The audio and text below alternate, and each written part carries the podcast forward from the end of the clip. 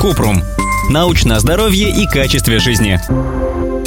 Врачи говорят, что качество антител после перенесенного ковида ниже, чем у антител после вакцинации. Так, действительно ли вакцинный иммунитет лучше иммунитета после болезни? Кратко. Ученые не знают, какие антитела качественнее и насколько. Дело в том, что пока непонятно, как долго антитела сохраняются в организме и сколько их должно быть, чтобы человек не заболел. Бывают случаи, когда титр антител высокий, но при этом нет гарантии, что он будет таким долгое время. Однако считается, что после прививки иммунитет надежнее. Вакцины проходили контролируемые исследования, что позволило хотя бы примерно обозначить время, на которое у привитых сохраняется иммунитет.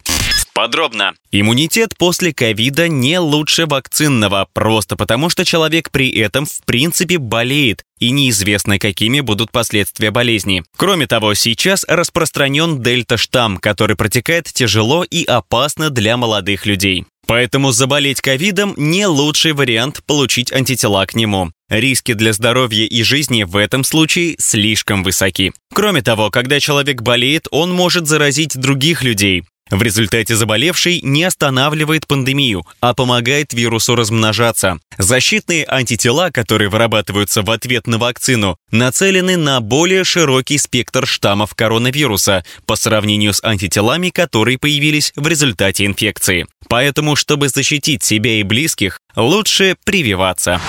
Ссылки на источники в описании подкаста. Подписывайтесь на подкаст Купрум, ставьте звездочки, оставляйте комментарии и заглядывайте на наш сайт kuprum.media. Еще больше проверенной медицины в нашем подкасте без шапки. Врачи и ученые, которым мы доверяем, отвечают на самые каверзные вопросы о здоровье. До встречи!